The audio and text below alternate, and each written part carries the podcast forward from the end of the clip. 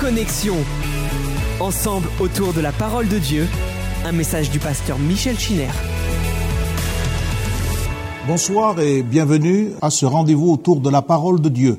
Nous sommes très heureux de nous retrouver avec euh, le livre de la Genèse. Ce soir, nous, nous sommes au chapitre 6 et nous lisons à partir du verset premier, il nous est dit ceci, lorsque les hommes eurent commencé à se multiplier sur la face de la terre et que des filles leur furent nées, les fils de Dieu virent que les filles des hommes étaient belles, et ils en prirent pour femmes parmi toutes celles qu'ils choisirent. Alors l'Éternel dit, Mon esprit ne restera pas à toujours dans l'homme, car l'homme n'est que chair, et ses jours seront de cent vingt ans. Les géants étaient sur la terre en ce temps-là, après que les fils de Dieu furent venus vers les filles des hommes, et qu'elle leur eut donné des enfants. Ce sont ces héros qui furent fameux dans l'Antiquité. L'Éternel vit que la méchanceté des hommes était grande sur la terre, et que toutes les pensées de leur cœur se portaient chaque jour uniquement vers le mal. Alors l'Éternel se repentit d'avoir fait l'homme sur la terre, et il fut affligé en son cœur. Et l'Éternel dit, J'exterminerai de la face de la terre l'homme que j'ai créé, depuis l'homme jusqu'au bétail, aux reptiles et aux oiseaux du ciel, car je me repens de les avoir faits. Amen. Alors nous avons déjà eu euh, l'occasion de nous pencher sur ce, sur ce texte. D'abord, nous avons mentionné que Noé a trouvé grâce aux yeux de l'Éternel. C'est la première mention de la grâce. C'est très important car l'évangile tout entier nous parle de la grâce de Dieu qui a été manifestée euh, avant tous les siècles. Eh bien, elle était déjà là et elle se manifestait dans le cas de Noé qui a été trouvé non pas parfait, mais qui a été trouvé juste et intègre dans son temps, car il nous est dit, Noé marchait avec Dieu. Un homme qui suivait vraisemblablement le même itinéraire que le prophète Enoch. Ainsi, il y a un prophète, il y a un prédicateur. Dieu n'a jamais laissé une génération sans témoignage et sans euh, la manifestation de euh, sa fidélité. Mais ce soir, nous allons être préoccupés par un sujet un peu délicat.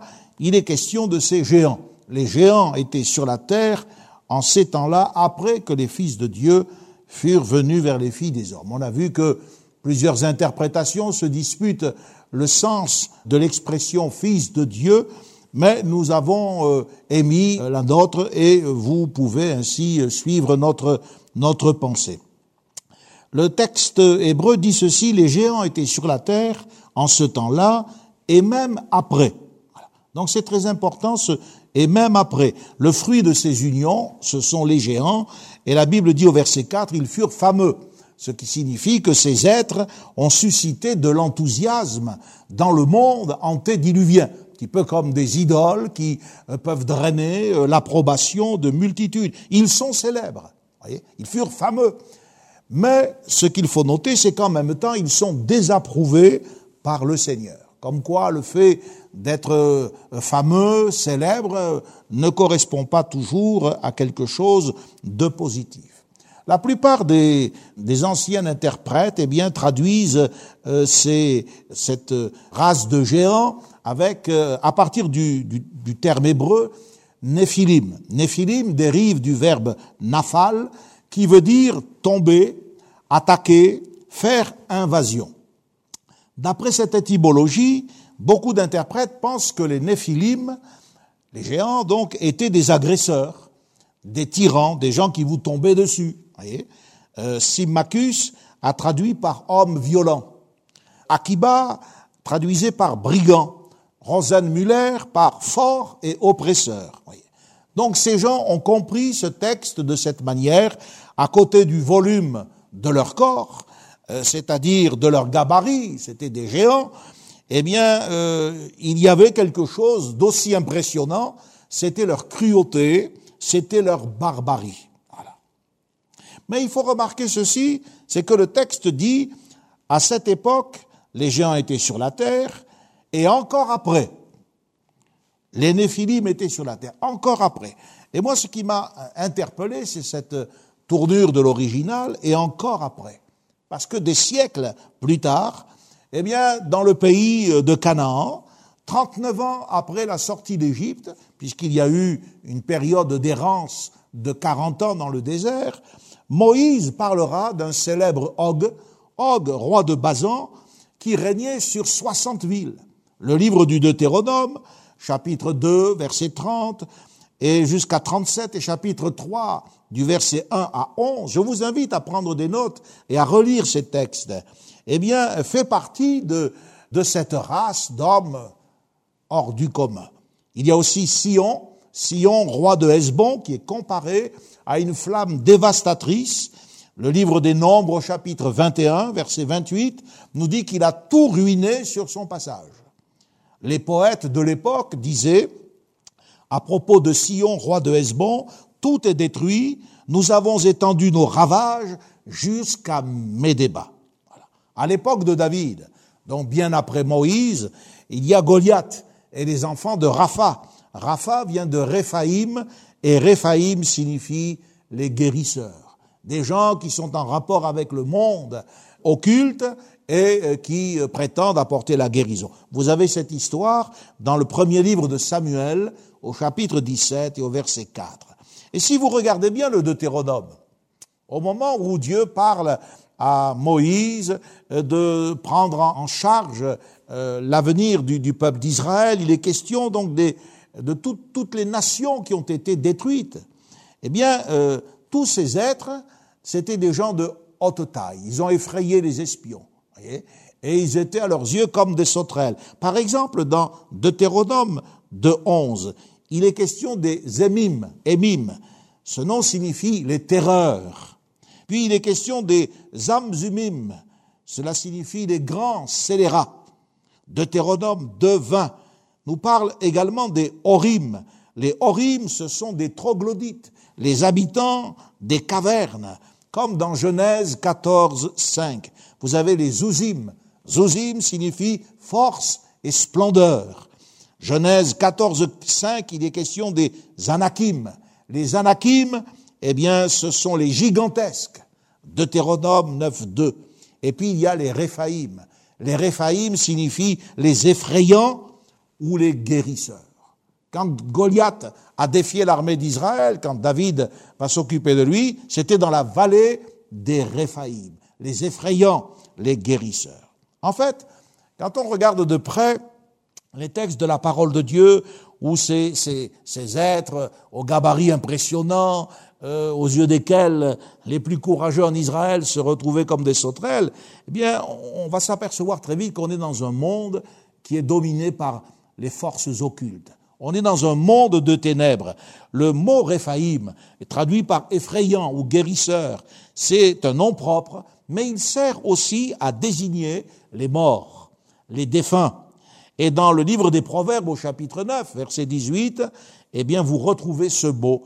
Il est dit, à propos de celui qui va suivre, vous savez, le chemin de la prostituée, il ne sait pas que là sont les morts et que ses invités sont dans la vallée du séjour des morts. Les morts, ce sont les Réphaïm. Donc, dans certains passages de notre Bible, il est question des Réphaïm avec le sens d'ombre, de défunt. Dans Job 26, verset 5, il est dit, devant lui, les morts, les Réphaïm tremblent au-dessous des eaux et de leurs habitants. Hein, c'est étrange, là encore, les eaux. Devant lui, le séjour des morts est nu. Dans Ésaïe 14, 9 à 11, il est dit, le séjour des morts s'émeut jusque dans ses profondeurs pour t'accueillir à ton arrivée. Il réveille devant toi les ombres, les Réphaïm tous les grands de la terre. Dans le psaume 88, verset 11, il y a aussi un texte assez surprenant. Il est dit, les morts se lèvent-ils pour te louer? Est-ce pour les morts que tu fais des miracles? Là encore, il est question des Réphaïm. Ils sont dans l'incapacité de se lever. Mais si on réfléchit bien, tous les morts sont dans cette incapacité de se lever. Il n'y a aucun mort qui peut se lever. Donc, l'interprétation doit nous amener au-delà de cette image physique. Il s'agit d'une allusion à la résurrection. Dans le livre des Proverbes, au chapitre 2, et au verset 18, il est dit, sa maison penche vers la mort et sa route mène chez les morts. Aucun de ceux qui vont à elle revient et ne retrouve les sentiers de la vie. Donc il y a, euh, il n'y a pas de retour possible pour eux. C'est-à-dire que la résurrection semble, je dis bien semble, ne pas pouvoir être envisagée. Le fait donc que ces êtres n'aient pas de part à la résurrection va dans le sens qu'ils ne sont pas des hommes ordinaires. Car d'après l'évangile de Jean, au chapitre 5 au verset 28, tous les hommes seront ramenés à la vie. Tous les hommes, que ce soit pour la résurrection des justes ou que ce soit pour la résurrection des injustes. C'est-à-dire que ce soit pour la vie ou que ce soit pour euh, le jugement. Ainsi, d'après ces textes que je vous cite, nous voyons que des géants ont existé déjà. Ils sont présentés comme une classe d'êtres à part, différents des descendants d'Adam. On peut aussi rappeler ce texte d'Ésaïe, important, le texte d'Ésaïe 26, versets 13 à 14. Peut-être qu'il pourra apparaître. Il est dit ceci, Éternel notre Dieu, d'autres maîtres que toi ont dominé sur nous. Notez bien le verbe dominer, ce sont des dominateurs. Mais c'est grâce à toi seul que nous invoquons ton nom. Ceux qui sont morts ne revivront pas. Les ombres, les Réphaïm ne se relèveront pas car tu les as châtiés, tu les as exterminés, tu en as détruit tout souvenir. Alors on peut dire, mais c'est normal, euh, lorsque quelqu'un décède, eh bien il ne se relèvera pas. Mais regardez au verset 19 de ce même passage, il est dit que tes morts revivent, que mes cadavres se relèvent. Donc il y a ceux dont Dieu peut dire ce sont mes morts, ce sont mes cadavres. Ceux-là, ils vont se réveiller, ils vont tressaillir de joie. Ce sont des habitants de la poussière, mais ils ont part à la résurrection. Et puis il y a les autres, ceux qui ont été châtiés, ces ombres qui ne revivront pas. Les Réphaïm sont donc présentés dans ce texte comme des dominateurs. Peut-être euh, font-ils partie de ces terreurs, de ces grands scélérats, de ces gigantesques euh, dont Dieu a détruit le souvenir et qu'il a châtié d'une manière irrévocable. Voilà. Lorsque vous regardez l'histoire de David, je y ai fait allusion tout à l'heure, de Samuel, chapitre 21, verset 15 à 20, il est dit qu'à un moment donné, David était fatigué et il a été attaqué par les fils de Rapha, parce que Goliath avait euh, des frères. Est-ce que c'était euh, les fils au sens euh, familial du terme, c'est-à-dire les enfants d'une même mère et d'un même père, ou est-ce que c'était le clan, la tribu, ce qui laisse à penser qu'il y en avait plusieurs en tout cas. Eh bien, ils sont clairement identifiés comme les enfants de Rapha, c'est-à-dire les descendants de ces guérisseurs. Il est étonnant que ces peuples de tyrans, c'est quand même étonnant quand on, lit la, l'entrée du peuple d'Israël dans la terre promise, il est étonnant que ces peuples, dont les ancêtres ont provoqué la colère de Dieu à l'époque de Noé, se trouvent rassemblés à l'entrée de la terre promise pour contester les droits de Dieu, pour faire obstruction, pour faire barrage. Ces nations de, de géants procédaient de l'union contre nature entre les fils de Dieu et les filles des hommes. Ces choses semblent s'être passées avant le déluge, mais aussi après le déluge. Hein, c'est bien ce que nous dit le texte, hein, lorsqu'il nous dit, nous l'avons lu, à cette époque et encore après, les Néphilim étaient sur la terre. Tout ça par le biais du spiritisme, probablement par le biais de contacts obscurs, par une évolution dans le monde des ténèbres, ce qui nous laisse à penser, évidemment, comme je l'ai déjà dit, que la, la situation à cette époque, dans ce monde antédiluvien, était de nature à, empêcher la réalisation de la prophétie messianique. La postérité de la femme viendra, et elle t'écrasera la tête, tu lui blesseras le talon. Alors il a fallu balayer tout cela. Donc, par l'écriture, nous savons qu'il a existé une race possédant une force inouïe, la taille impressionnante. Même Moïse, qui était un homme, un homme euh, particulier, a dû être encouragé par Dieu quand il a vu euh, Og, roi de Bazan. Dieu lui a dit ne crains pas, ne t'effraie pas. Hein. Il était, il était impressionné. Ces gens avaient une morphologie difforme. Les fils de Rapha, eh bien, avaient six doigts à chaque main et à chaque pied. Ils avaient des mœurs barbares. Leur caractère était cruel. L'esprit était inflexible, endurci. Deutéronome 2, verset 30. Il faut lire tous ces textes que je vous ai cités pour avoir une image un peu complète de cette question en rapport avec les géants. Et puis ensuite, bon, c'est pas un des fondements euh, essentiels de la foi, mais au moins vous voyez ce que dit l'Écriture. La Bible dit aussi que ce furent ces héros qui furent fameux dans l'Antiquité. Donc il y a une référence euh, à, l'Antiquité, euh, la plupart des mythologies contiennent des récits qui concernent des unions entre les dieux et les humains.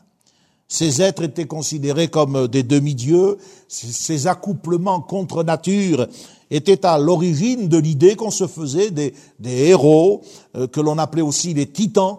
On disait, euh, ce sont des demi-dieux, leur origine est divine. Alors il faut considérer ici deux choses.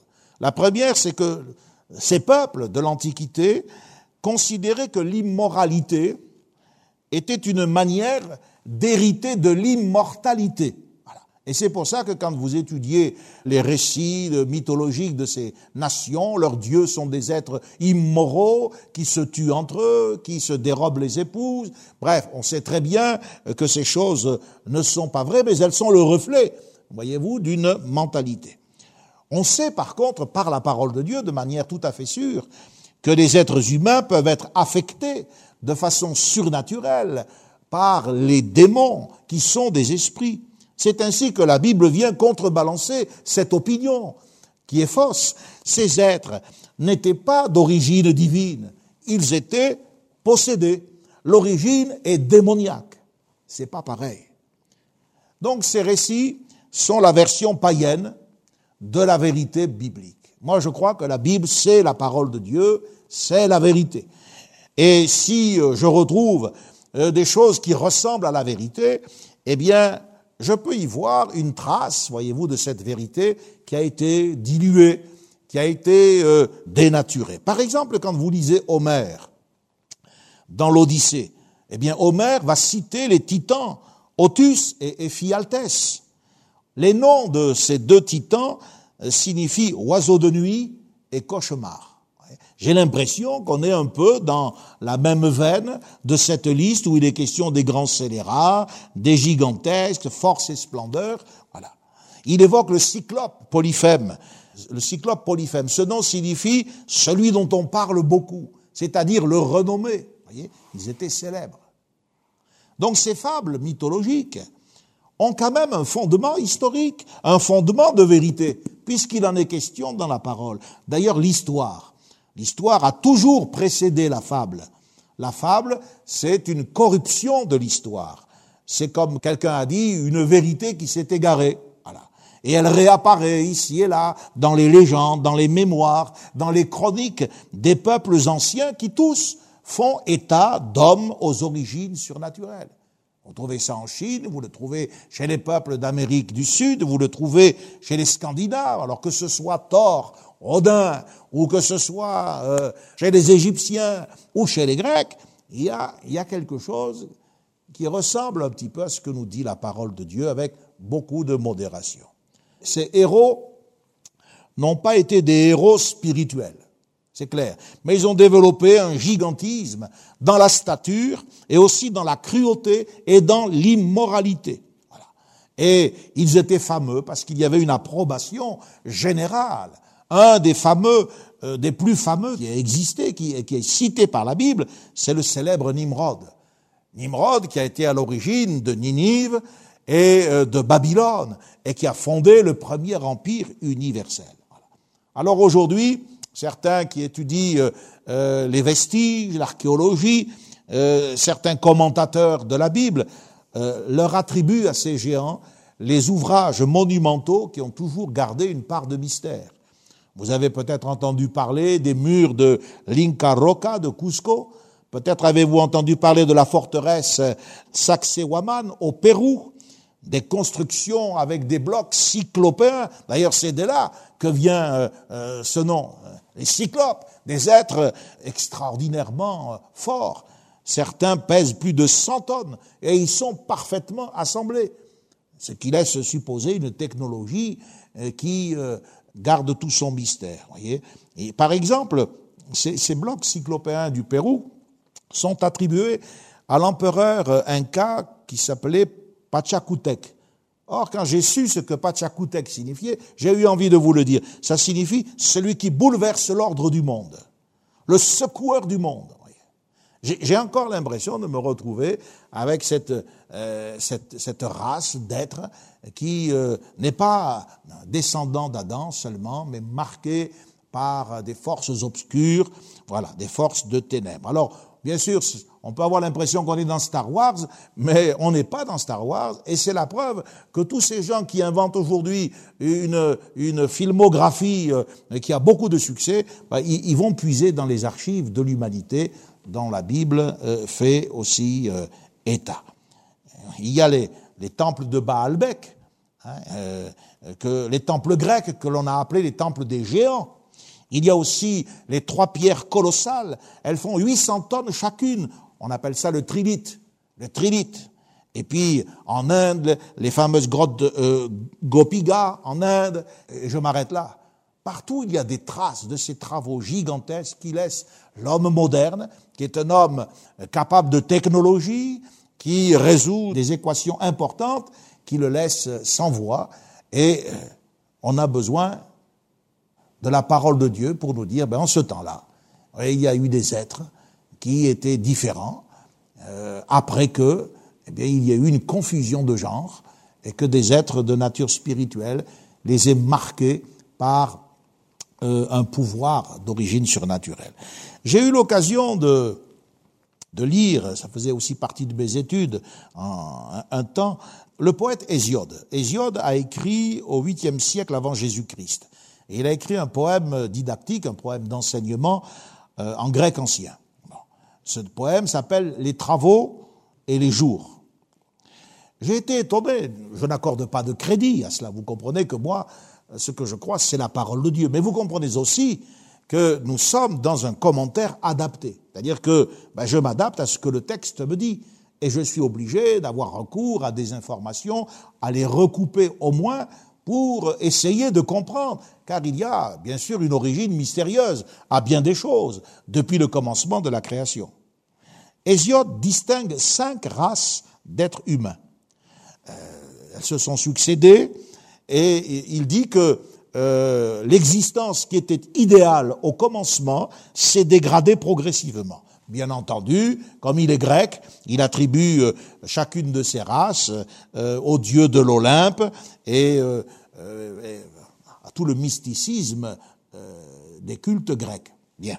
Mais écoutez, c'est intéressant parce que ça recoupe quand même d'une certaine manière la vérité qui est dans la parole de Dieu. Et quelque part, la fable, eh bien, est la preuve que cette vérité, elle a été quand même disséminée dans les nations.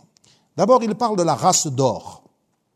Et il dit ceci, les hommes à cette époque ne travaillaient pas, vivaient en parfait accord avec la faune et la flore, les sacrifices étaient inexistants.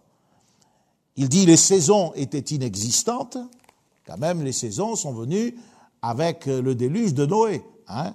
À partir du moment où l'axe de la Terre s'est incliné par rapport au plan de l'écliptique, Dieu a dit, eh bien, il y aura maintenant l'été et l'hiver, le chaud et le froid, et on sait très bien, on l'a vu, avec Adam, il y avait un climat qui était différent. Et il dit, ils vivaient dans un printemps éternel. La nature était d'ailleurs bienfaitrice et leur fournissait tout sans aucun effort. Personnellement, j'ai l'impression, eh bien, d'avoir eu la version païenne euh, de ce que la Bible dit à propos du jardin d'Éden. Écoutez, ils vivaient comme des dieux, le cœur libre de soucis, à l'écart et à l'abri des peines et des misères, la vieillesse misérable sur eux ne pesait pas. Mains, bras, jarrets, toujours jeunes. Ils s'égayaient dans les festins, loin des maux, mourants, ils semblaient succomber au sommeil. Donc il est question de longévité, il est question d'un style de vie euh, qui ne causait pas de soucis, de travail, On a l'impression, en effet, que Hésiode traduit une légende qui lui est parvenue, mais cette légende a une racine dans la parole de Dieu. Ensuite, il parle de la race d'argent. Il dit la race d'argent s'est montrée coupable d'Ibris. Ibris, en grec, signifie la démesure. C'est l'orgueil. Et il dit parce qu'elle s'est montrée coupable d'Ibris, la race d'argent connaît le mal et la douleur. Ils ne savaient pas s'abstenir entre eux d'une folle démesure. C'est aussi le début de l'agriculture. Pour la première fois, les hommes doivent creuser la terre afin d'obtenir le blé. Elle fut finalement ensevelie par Zeus, courroucée de ne les voir rendre aucun hommage aux dieux. Donc, là encore, mais il y a une allusion quand même. Ensuite, il parle de la race de bronze. C'est une race guerrière, fille frênes, terrible et puissante, également coupable d'Ibris. Elle finit par s'anéantir elle-même. Ah, j'ai l'impression d'avoir la, postérité de Cain, sa descendance, avec les mecs, avec la cruauté, avec l'organisation, euh, et euh, en ville, en ville-État. Et puis, euh, et puis il parle de la race des héros, plus juste et plus brave. C'est celle des demi-dieux engendrés par des immortels, venus s'unir avec les mortels. Leurs histoires sont racontées dans les épopées antiques, la plupart périssent lors de la guerre des sept chefs à Thèbes puis à la guerre de Troie. Et enfin, il parle de la race de fer. Il dit c'est la race actuelle. Elle trouve encore quelques biens mêlés à tant de maux, mais un temps plus dur attend cette race. Car l'hôte n'est plus à l'abri de son hôte, le beau-père de son gendre, même entre frères. La bonne entente est rare. Le mari médite la mort de sa femme, la femme celle de son mari. Le fils demande combien d'années va vivre encore son père. Il ne restera plus aux mortels que les chagrins dévorants et leurs maux seront irrémédiable. Je n'accorde pas un statut officiel de vérité à ce poème didactique d'Hésiode, mais je me, sens obligé de retrouver euh, en filigrane des repères par rapport à ce que dit la parole de Dieu. Alors, il faut se poser la question. On va laisser ça maintenant de côté, mais pourquoi avoir donné à ce mot hébreu Néphilim, hein, il nous a dit euh, qu'en ce temps-là, eh bien, euh, euh, les géants étaient sur la terre, et le mot hébreu c'est Néphilim, qui dérive de Naphal. Pourquoi leur avoir donné le sens de géant, alors que la racine Naphal signifie tomber? Est-ce qu'on n'aurait pas pu traduire ce nom, Néphilim, par les déchus, les tombés, sous-entendus du ciel? Il y en a qui traduisent de cette manière. De plus, la racine hébraïque de Naphal comporte une idée de faiblesse. Elle qualifie la chute d'une puissance supérieure sur des éléments plus faibles. Alors je me pose la question, serait-il extérieurement fort et faible en même temps Serait-il des dominateurs qui eux-mêmes seraient dominés? Il manifeste une grande puissance assortie de cruauté, mais l'origine de cette puissance et de cette cruauté serait une possession spirituelle. C'est certainement quelque chose que nous pouvons envisager. Alors, vous sentez ma prudence?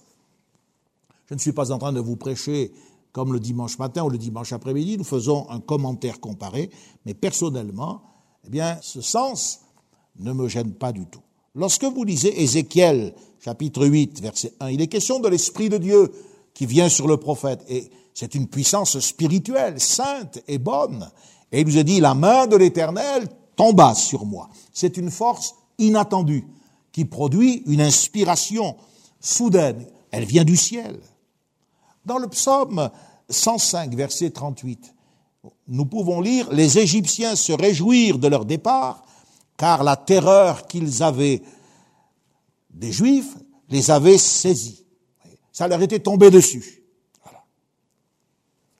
Donc, on sent que ce mot et cette racine hébraïque laissent entendre que quelque chose s'est passé dans le monde spirituel et le résultat a été euh, ses forces.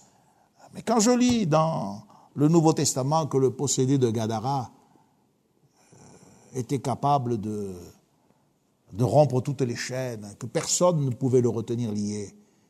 Il était mis certainement à plusieurs.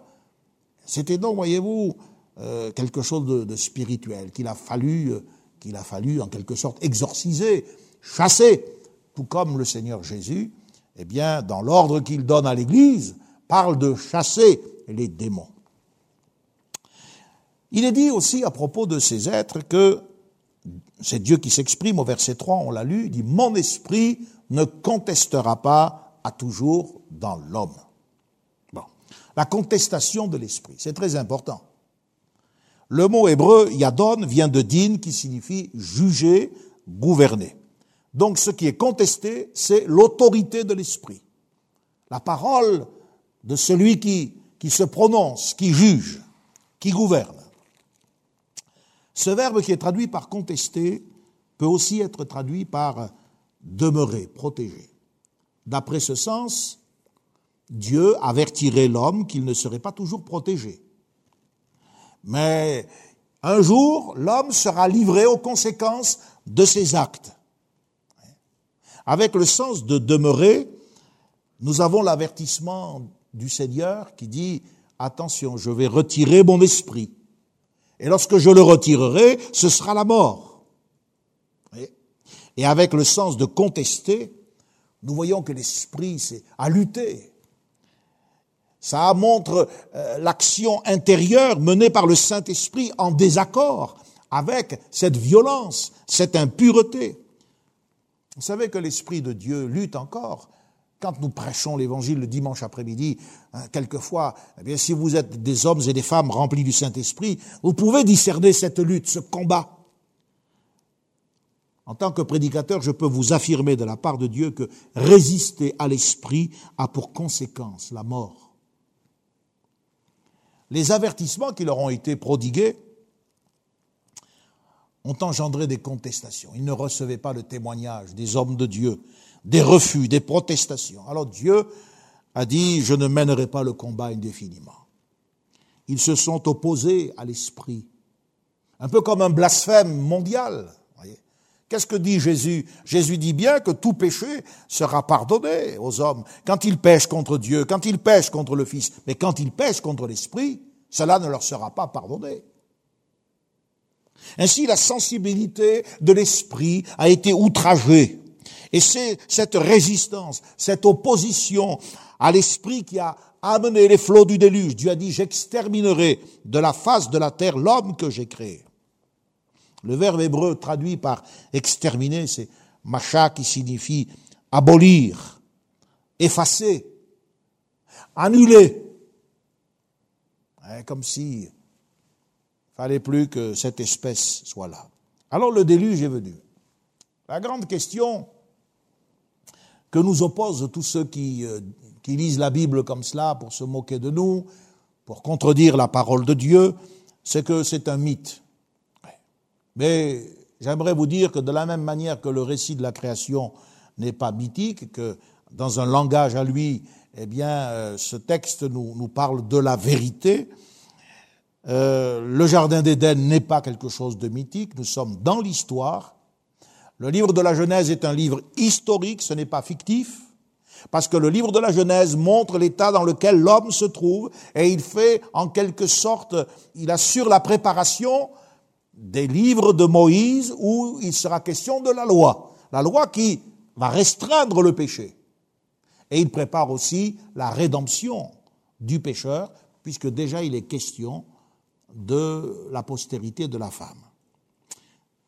Ce que je voudrais dire, c'est que la même miséricorde, le même amour qui a présidé à la création de l'homme, parce que Dieu a créé l'homme semblable à lui-même pour partager son amour, la raison d'être de l'univers, c'est Dieu. Dieu aurait pu se passer de l'univers. L'univers n'a pas été créé pour l'univers. Il a été créé parce que Dieu aime l'homme. Il a voulu préparer la demeure de l'homme. Voilà pourquoi notre, notre, planète, elle est unique dans tout le système. Parce que Dieu y a mis l'homme. Et parce que le Fils de l'homme, Jésus, devait venir accomplir euh, pour nous l'œuvre de la rédemption. Dieu peut se passer de l'univers, mais l'univers ne peut pas se passer de Dieu. Si Jésus, la Bible dit qu'il a tout créé, la Bible dit que toute chose subsiste en lui, et que c'est par sa parole puissante qu'il soutient toute chose. S'il venait à retirer sa parole, cette même parole qui a fait jaillir la lumière et qui a été la, cause efficiente de toute l'organisation du monde, bien, le monde, l'univers retournerait au chaos. Non, l'univers ne peut pas se passer de Dieu. Que certains scientifiques n'aient pas besoin de, euh, de l'hypothèse de Dieu, que les athées disent que c'est pas possible de croire en lui, ça c'est l'affaire de chacun. Moi, je crois ce que la Bible dit. Et je crois ce que la Bible dit quand elle dit au commencement Dieu. La même miséricorde, donc, qui a présidé à la création de l'homme, le même amour qui a présidé à la création de l'homme dans le monde, va maintenant prendre la décision de le détruire. C'est ce que la Bible dit. La dégénérescence était telle que l'anéantissement de toute vie humaine et animale est devenu un acte de miséricorde. La terre est devenue le théâtre de manifestations diaboliques, on peut, comme je vous l'ai dit à plusieurs reprises, on peut même envisager un blasphème mondial, voire une possession généralisée. Des esprits se sont emparés du corps des hommes. Et le résultat, eh bien, c'est, ce sont ces monstres qui détruisent, qui sèment la terreur, les gigantesques. Ou bien cette animalité, les troglodytes. Ils vivent dans des cavernes. Dieu qui avait déployé sa sagesse, sa, son intelligence dans la création, vient de déployer sa patience. Il a supporté tous les égarements de cette humanité primitive. Et maintenant, parce que la patience de Dieu a une fin, il va juger le péché. Et ce qui est extraordinaire, c'est que tout en amenant le jugement, il va manifester sa grâce. Noé, qui n'était pas parfait, fut sauvé à cause de sa foi, à cause de son attitude. Donc on se rend bien compte qu'il y a eu une apostasie totale. La lignée des Caïnites, ça on le savait, les descendants de Caïn sont voués au mal, mais la lignée des enfants de Seth, eh bien, se sont aussi pervertis. Et il n'est resté qu'un homme avec les membres de sa famille pour obéir au Seigneur. Le verbe qui est utilisé euh, pour euh, parler de la destruction, je vais les détruire. Notez bien, second traduit certaines fois par j'effacerai. C'est très important parce que ce verbe désigne une dissolution totale, une abolition. C'est pas simplement la mort. C'est la disparition complète, comme s'il n'avait pas jamais existé. Et il y a donc une affinité aussi de racines entre ce mot, je vais les détruire, je vais effacer, avec ce qui est sans forme, avec ce qui n'est plus définissable, ce que l'on ne peut même plus reconnaître. C'est pas simplement la mort, c'est pas simplement, excusez-moi d'être précis, la décomposition de la chair qui est décrétée, mais c'est aussi celle des ossements.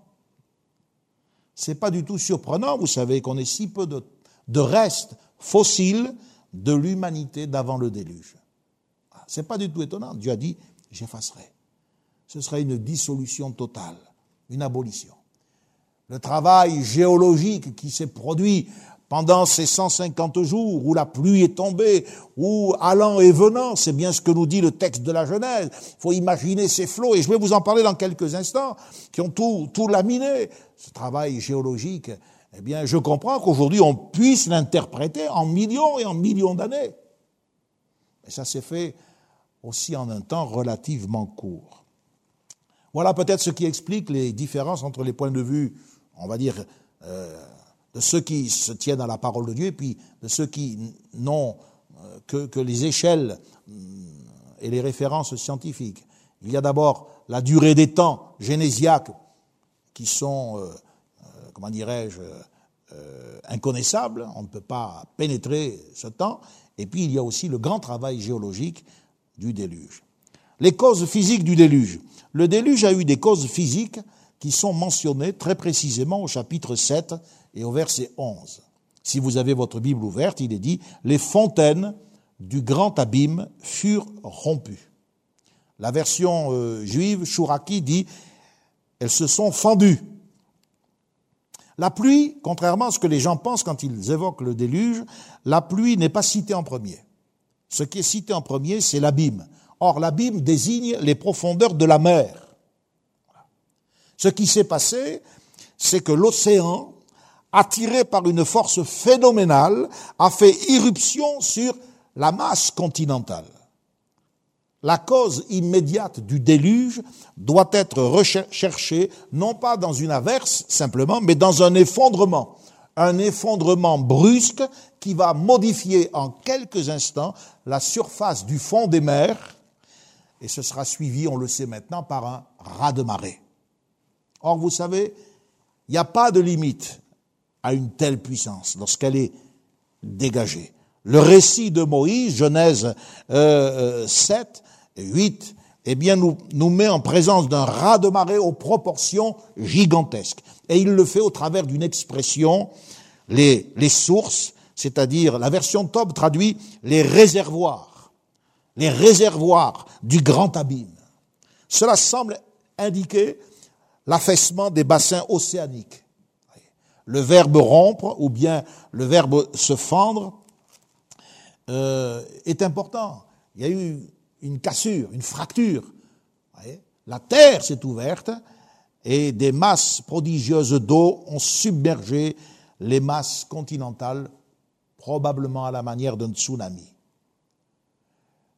Les exemples tirés de l'histoire sont, sont là pour nous montrer quelle force lorsque des phénomènes géologiques de cette ampleur se produisent, euh, quelle force est manifestée La catastrophe est immense, inimaginable. Lors de l'effondrement du flanc est du volcan de l'île Fogo, au Cap Vert, l'île de Santiago, cet effondrement été daté de 73 000 ans. Des vagues de 170 mètres de hauteur ont tout submergé. Beaucoup plus près de nous, en 1958, un raz-de-marée en Alaska a été causé par l'effondrement d'un pan de montagne. On estime à 30 millions de mètres cubes les rochers et la poussière et la terre qui se sont effondrés dans, dans l'océan. Ça a créé le plus grand tsunami observé. La vague mesurait plusieurs centaines de mètres de haut. Il y a y avait une baie, la baie de Lutia, une montagne à proximité, eh bien, elle a, été mise à nu sur une hauteur de 524 mètres. Ce qui signifie que l'eau est allée jusque-là. Et toute la végétation, la terre, a été arrachée par la vague. Lorsqu'elle a quitté la baie, la vague est rentrée dans l'océan Pacifique avec une hauteur qui représentait euh, l'équivalent d'un immeuble de quatre étages et elle s'est atténuée progressivement. En 1908, tout ça c'est quand même récent, une secousse de 30 secondes dans la région de Sicile a causé la mort de 200 000 victimes. La vague avait une hauteur de 12 mètres. La ville de Messine, Reggio de Calabre et Palmi ont été détruites. Et la vague avait une hauteur de 12 mètres. C'est impressionnant, mais 12 mètres. En 2004, dans l'océan Indien, vous avez été certainement touché par ce drame. En 2004, un tsunami a atteint les côtes de 12 pays, l'Inde, la Thaïlande, le Sri Lanka, plus de 220 000 victimes. C'était, aussi un tsunami, des plaques qui se sont chevauchées. C'est pour ça que le verbe se fendre m'interpelle. Un effondrement, elle a sur des kilomètres des kilomètres, des milliers de kilomètres. Une vague roule sous l'eau, puis elle enfle, et elle sort et elle détruit tout. Les responsables religieux musulmans qui ont commenté ce tsunami, parce que les Philippines sont un des pays les plus euh, musulmans au monde, les responsables religieux ont commenté en disant que la tragédie nous serve de leçon pour accroître notre piété. Mais il n'y a pas eu que les fontaines, les réservoirs du, grand abîme. Il y a eu aussi les écluses des cieux qui se sont ouvertes. Littéralement, les ouvertures du ciel furent béantes. On se rappelle que l'Écriture nous dit que Dieu a séparé les eaux d'en haut avec les eaux d'en bas. Et il y a eu une étendue, c'est l'atmosphère, qui a permis euh, à ces premières générations d'hommes de vivre. Donc il y a eu là une rupture un effondrement. Certains pensent que d'après le verset de la Genèse où il nous est dit qu'il y avait une vapeur qui s'élevait de la terre, qu'il ne pleuvait pas encore. D'où la difficulté pour euh, euh, ces gens de croire le message de Noé. C'est possible. C'est possible. On sait que pendant un temps, notre terre n'a pas vécu ni au rythme, ni avec euh, les conditions atmosphériques que nous connaissons aujourd'hui. Tout a été changé. À partir du déluge même, le régime alimentaire de l'homme a été modifié. Les rapports entre l'homme et la nature ont été modifiés. Dieu a concédé des choses après le déluge qui n'étaient pas le fait de l'homme avant le déluge. Des averses inimaginables sont tombées sur la terre. En fait, il faut comprendre que euh, les eaux supérieures se sont mêlées aux eaux inférieures pour inonder la surface du globe. Et l'idée, c'est que la pluie est tombée non pas en gouttes, mais en trombes, ce qui a eu un effet dévastateur. Les archives babyloniennes que l'on a découvertes, que l'on a traduites, ont conservé cette mémoire du déluge en ces mots, je vous cite, les archanges de l'abîme apportèrent la destruction, dans leurs épouvantements, ils agitèrent la terre. Donc les dieux sont présentés comme étant effrayés, hein. ils ont peur du déluge qu'ils ont eux-mêmes déclenché, ils sont épouvantés, ils agitent la terre.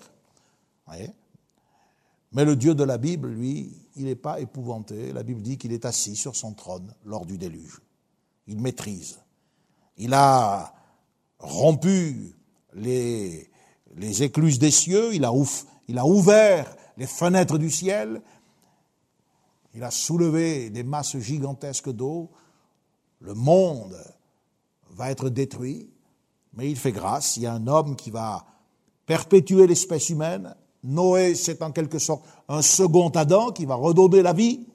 Et puis, il a pris les précautions pour que la vie animale soit conservée. Il y a eu des causes physiques, et je vous ai donné quelques exemples. Mais il y a eu des causes morales, et c'est surtout ça qui est important. Le déluge a eu des causes morales, et la première de ces causes semble avoir été la multiplication des hommes sur terre. En se rapprochant, en se multipliant, les hommes se sont corrompus davantage. Nous sommes dans une ère de mondialisation. On est capable de à la centaine près de, chiffrer la masse de l'humanité. Mais on, se rend compte que ça crée des problèmes. Quand les hommes se rassemblent, c'est toujours pour aller un petit peu plus mal, un petit peu plus loin dans le mal. Regardez ce que nous dit le psaume 14, verset 3. Il va apparaître, je pense. Il nous dit que l'Éternel regarde du haut des cieux. Et si en effet l'Éternel était assis sur son trône au jour du déluge, il a regardé du haut des cieux les fils de l'homme pour voir s'il y a quelqu'un qui soit intelligent. Mais il dit, tous sont égarés, tous sont pervertis, il n'en est aucun qui fasse le bien, pas même un seul, ils se sont corrompus, ils ont commis des actions abominables. Littéralement, ils se sont tous ensemble rendus au Dieu. Et Dieu dit, est-ce qu'ils ont perdu le sens? Est-ce qu'ils ont perdu le sens? Je vous ai parlé la dernière fois de euh, cette euh, possibilité de rendre le texte original de l'hébreu où euh, il est dit que l'homme, ils, verront, ils sauront qu'ils ne sont que des hommes. Ils verront qu'ils ne sont que des hommes. Et on pouvait traduire cela par dans leur égarement. Dans leur égarement. En effet, l'homme s'est égaré. Il s'est égaré euh, en se euh, détournant de Dieu, en ne cherchant pas Dieu. Et vous remarquez qu'il est bien dit qu'il n'y en a pas même un seul. Ça peut pas, ça peut pas concerner, voyez-vous, euh, notre génération, parce qu'aujourd'hui il y a des gens qui cherchent Dieu. Il y a des gens qui ne se corrompent pas, qui, qui aiment le Seigneur, qui attendent son retour. Ça concerne cette génération. Ils se sont tous ensemble rendus au Dieu. C'est bien ce que le texte que nous avons lu en préambule Dieu a vu que les pensées du cœur se tournaient chaque jour uniquement vers le mal. Donc il y a, semble-t-il, un effet d'ensemble qui est nécessaire à la corruption. Les pécheurs s'entraînent, Il y a fort à penser que le rapprochement, la communication des peuples telle qu'aujourd'hui nous la voyons, nous la vivons avec la mondialisation, va servir la grande corruption qui va précéder la venue de l'Antéchrist. Avec les châtiments qui vont suivre. Parce que si vous lisez l'Apocalypse, vous allez entendre les sept trompettes de Dieu, la voix, vous allez entendre les sept tonnerres, et vous allez voir les coupes qui vont être déversées. Et vous allez voir que là encore, il va y avoir des châtiments. La génération du déluge a été châtiée, et c'est ça qu'il faut comprendre en proportion de son péché. Genèse 6, verset 5 nous dit, la méchanceté était grande. Littéralement, elle était immense. Vous voyez, c'est la notion d'excès, de démesure qui est exprimée. Elle se multipliait, cette méchanceté. Alors on comprend que Genèse chapitre 7 verset 11 nous disent les sources du grand abîme, littéralement en hébreu, de l'abîme multiple. À corruption immense, châtiment immense. À la destruction par la violence succède la destruction par le jugement. La terre était corrompue. Le mot hébreu évoque la destruction. Ce même verbe hébreu est utilisé pour désigner à la fois la destruction de l'humanité, verset 11, la destruction de la terre, verset 17. Ce verbe signifie aller à la ruine, détruire. Et dans un sens moral, il signifie corrompre, pervertir, corrompu. Voyez? La ruine morale de l'humanité a entraîné la ruine physique de la création.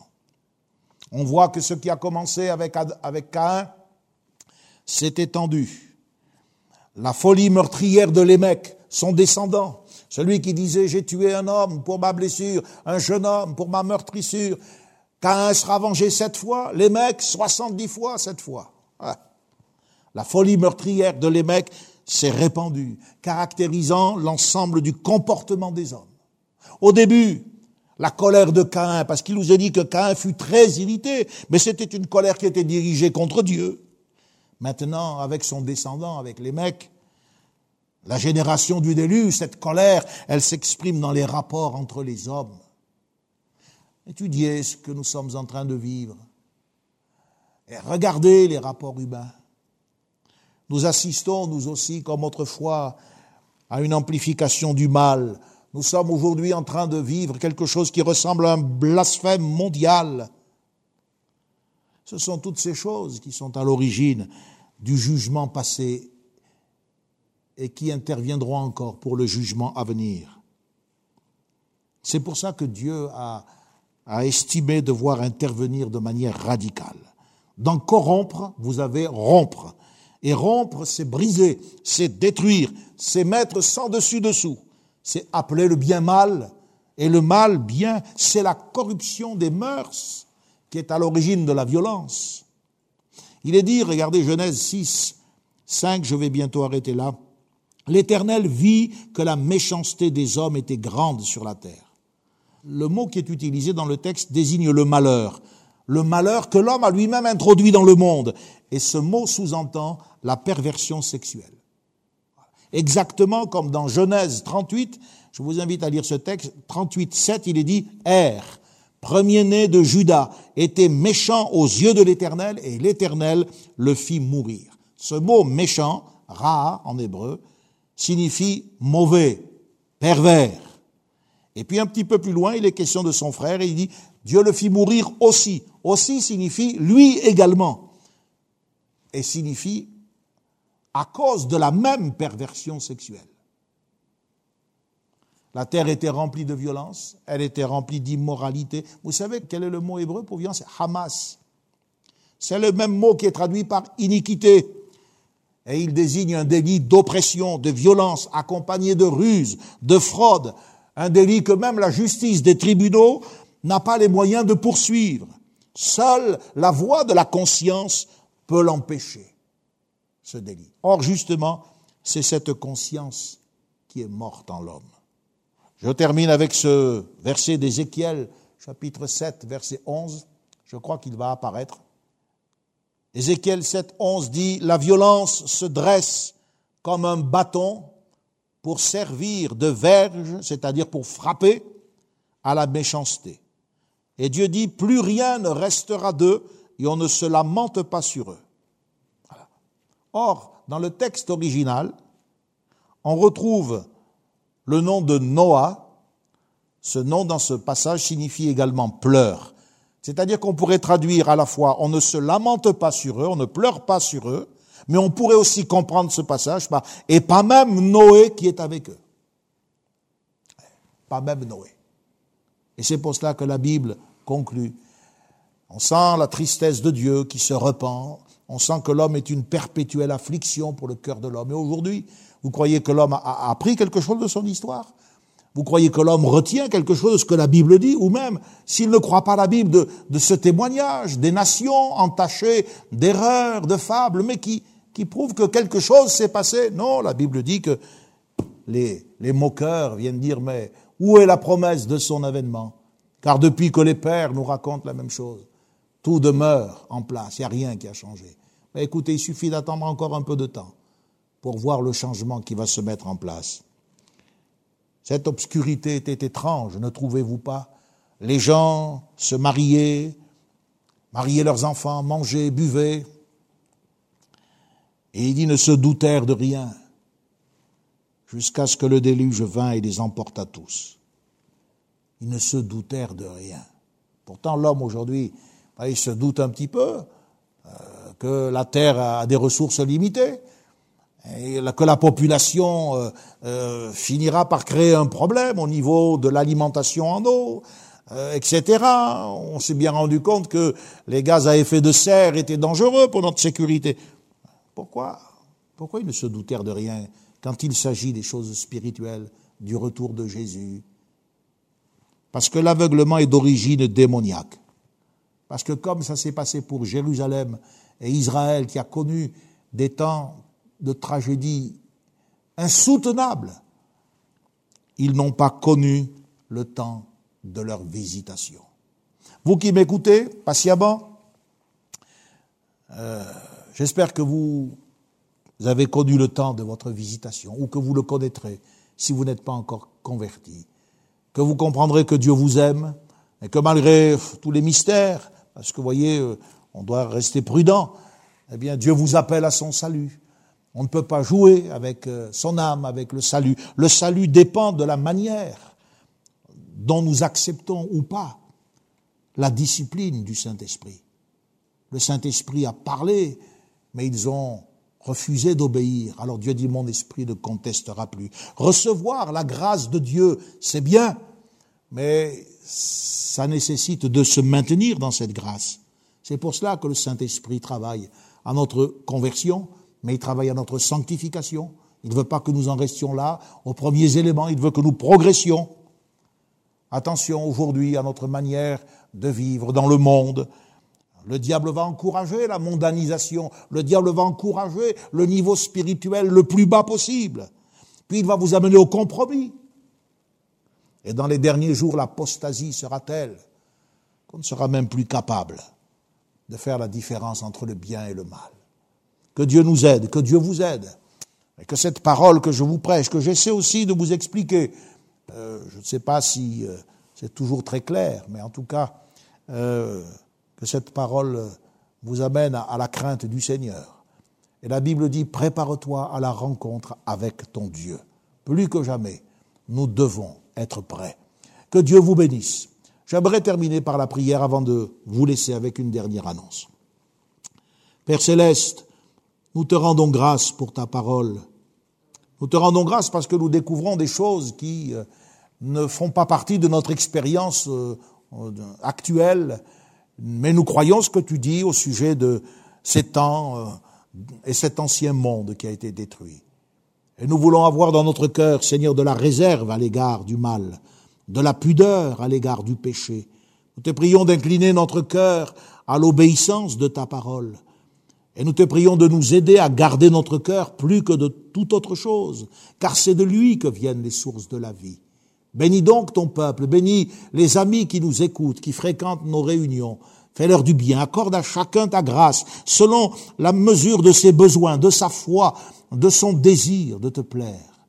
Permets que nous soyons comme ces Noé, ces gens qui témoignent, qui intercèdent, qui prophétisent, parce que l'Esprit de Dieu est sur leur vie, et que nous ne nous corrompions pas avec ce monde qui se détourne de toi. Merci pour ta parole, merci pour tes enfants ce soir qui ont été au rendez-vous de la prédication, tu les bénis, tu leur donnes ta paix, tu les renouvelles dans ta grâce. Prépare, je te prie Seigneur, la journée de dimanche, les cultes et puis aussi euh, euh, le rassemblement de ton peuple en présentiel, ainsi que l'heure de la bonne nouvelle, l'après-midi. Nous te remercions de renouveler dans les forces tous ceux et toutes celles qui jeûnent et qui prient encore dans cette semaine, que chacun soit responsable et se sente véritablement impliqué dans ce combat au nom du Seigneur Jésus. Amen. Connexion. Ensemble autour de la parole de Dieu, un message du pasteur Michel Chiner.